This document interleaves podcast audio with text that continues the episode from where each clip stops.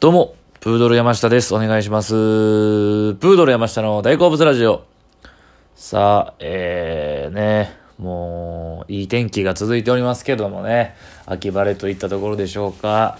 えー、すごく、えー、なんでしょう。食欲の秋とか、えー、読書の秋とか、言うてますけどもね。秋といえばね。えー、まあ、そのスポーツとか運動するのもうってつけの天気じゃないですか。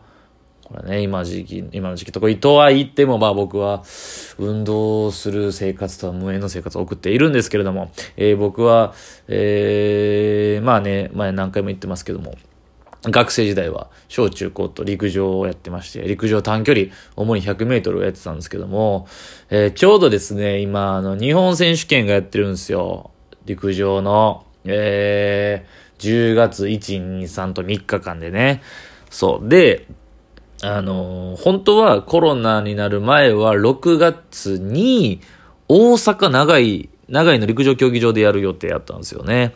それ見に行くつもりで日を開けとったんですけども、コロナでそれが延期になって、な、なぜか、まあその都合に、会場の都合とかなんですかね。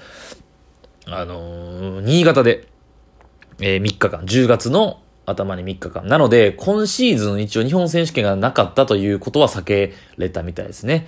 えー、今シーズンの日本選手権は一応6月でなく10月に、毎年6月なんですけど10月にっていう。だ本当はオリンピックの前にあるはずやったんですけども、えー、今年は新潟でやってますね。今ちょうどやってるんですよね。そう。それを見ながら僕今喋ってるんですけど、そうなんですよ。えー、まあその、陸上ね、あまりちょっと関心ない人多いなと思ってね、ちょっとでも盛り上がってほしいなと思いながらやってるんですけども、えー、地上波ではやってないんですよ、今。あの、YouTube、えー、日本陸連の公式 YouTube で、えー、無料でずっと生配信してるんですよね。それを今日昼頃からずっとつけて、家に、家でつけながら見てるんですけどもね。えー、そうなんですよ。で、面白いなと思ってね、陸上。いや、そう。で、今、その前、えー、僕ね、何やったっけな、前、セイコーグランプリか。なんか、そうなんで喋ったんですよね。一回陸上の話を。ね、陸上の話ってなったらね、みんなやっぱりちょっと興味ない、興味少ないんですけどね、知ってほしいんですよね、面白さを。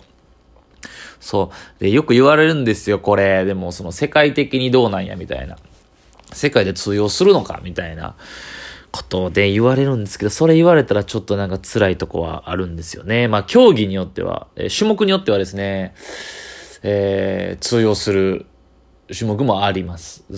が、まあ、なかなかね、あのー、特にやっぱ女子の選手のレベルで言ったらやっぱ世界との差が、やはり大きいですからね。なんですけども、えー、まあその辺は、えー、まあだから世界に通用する、えー、ってなったらやっぱそのここ最近も皆さんも知ってるようにこうリレーね、えー、4×100 メートルリレーは、えー、間違いなく、えー、メダルを狙えるんではないかと思いますし、えー、その、個人のね、タイムも上がってきてますから、そう。で、100メートルから今夜ね、決勝あるんですよ。100メートルだけね、今夜って言って多分これ上げるとき僕夜になっちゃうと思うんですけど、そう。そんな、今からバイト行かなくちゃいけなくて、そう、はい。で、今喋って、今こうできる時間に喋ってるということなんですよね。そう。だから、えー、100メートルは、おそらくこれを上げる頃には結果が出てるでしょう。えー、決勝がね、昨日予選と準決勝があって、決勝ね、えー、実、有力どころが残ってますからね。桐生くんとか、えー、小池くんとか、ケンブリッジ選手で、えー、多田くんとか残ってますから。そう、生で見たか、大阪だったら生で見たかったんですけどね。新潟はさすがにちょっとね、無理ですね。結構、競技場もお客さんいるんですけど、静かですね。この感じ。うーん。何から話そうかなっていう。えー、だからこの、今、日本の陸上界の注目どころを、そう、を言うべきなのか。まあちょっとなんか見ててね、あの、この競技場のこのトラックの、えー、下のね、タータンの感じとか、あの、地面のね、感じとか見ててなんか懐かしいなっていうか、こう、匂いとかもね、あの、こう、漂ってきそうな、こう、独特の匂いがあるんですよ。陸上競技場の、陸上の試合の。あのー、その、陸上、土の匂いとか土ではないんですよね。あの、ゴムなんですよ。今、ゴムチップなんですよね。陸上競技場って絶対。で、そのスパイクの感触とかがね、思い出されますね。本当に懐かしいですね。いえいえ、顔、匂いで言ったらね、あの、みんなね、あれを用でやったんですよ。冷、冷却スプレーみたいな人って、あの、その湿布の匂いみたいなのがね、これわかるかな陸上やった人。湿布の匂いね、ちょっとあるあるですよね。陸上競技場のその湿布のエアサロ、エアサロの匂いね。がちょっと、うん、をこう漂ってくるなという。だから普段陸上競技のこと別に意識してるわけではないんですけども、これ見たらやっぱね、昔を思い出すというかね、血が騒ぐというかね、そう。そうなんですよね。ちょっとあの、だから僕も一応ね、決勝とかに残るレベルではあったんですよ。京都の、京都風の大会では。で、その、ちょっとね、選手同士のこのなんかこの緊張感というかね、えー、中には他の学校に仲いい選手とかもで喋ったりもするんですけども、ちょっとね、あのー、喋りかけることできんぐらいの、ちょっとめっちゃ強い選手とかが、ちょっとオーラ放ってる選手とかがおって、そこちょっとチロチロ見たりとかね、そう、着替えるタイミングをあえてずらしたりみたいな。ユニフォームになるタイミングがずらしたりとかね。そう、招集、招集っていうのがあるんですよ。陸上の試合で。で、その自分の、その、招集何分前に、じゃ招集漏れしちゃうと失格になっちゃうんですよね。集合時間ですよ、招集ってのは。まあだからその、この時間に来てくださいみたいなのがあるんですよ。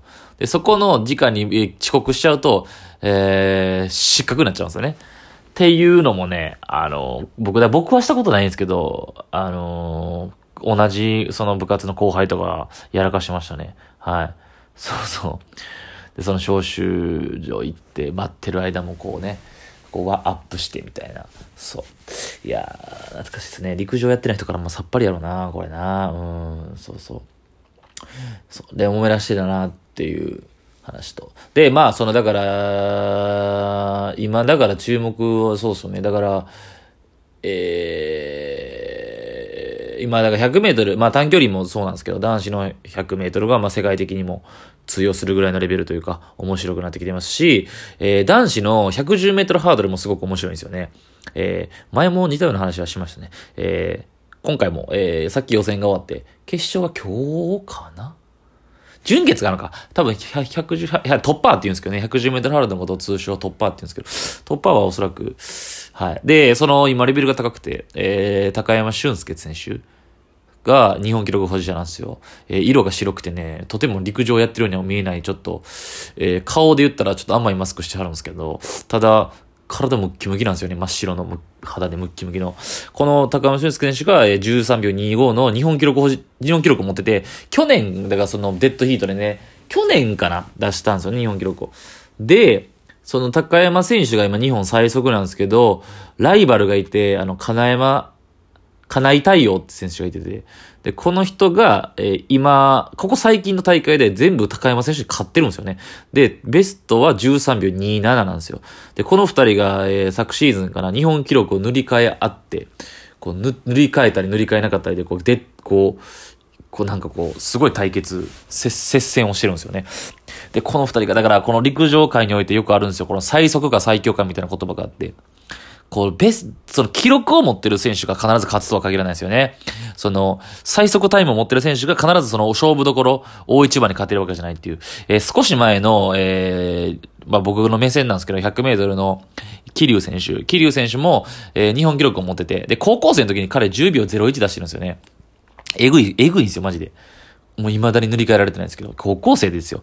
で、えー、日本記録を出したりとか、で、9秒98。で、まあ今塗り替えられてサニー・ブラウン選手が9秒97なんですけど、記録をめちゃくちゃ早いんですけど、その記録を出す大会とかが、すごい田舎の大会の予選とかで出したはるたことが多いんですよね。で、大一番の決勝とかってなると、その決勝で言うたら勝つってなったら別に記録を別に速くなくても勝てばいいわけじゃないですか、勝負に。その勝負どころでちょっと負けてしまうってことが結構、キル選手多かったんですけども、ここ最近は、えー、しっかり硬いとこで、えー、そう勝負どころで勝ってくるなっていう勝負強さが身につけてきてはりますよね。そう。えー、もっと世界で言えば、まあ、ウサイン・ボルト選手が、最速であり最強だったんですけどね。日本が世界最高記録も持ってますし、オリンピックも、え、連覇してるっていうすごい人なんですけど、世界陸上も勝ってるみたいな。